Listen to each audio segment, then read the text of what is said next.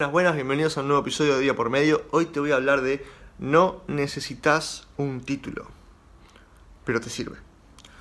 Se habla mucho de todos los emprendedores exitosos que lograron tener grandes negocios, eh, estamos hablando de los billonarios de hoy, que no terminaron su carrera o que no estudiaron o lo que fuera. Y está perfecto, se puede tranquilamente, sí, obvio. No necesitas un título universitario, no necesitas ser contador, ser abogado o lo que fuera, pero te sirve.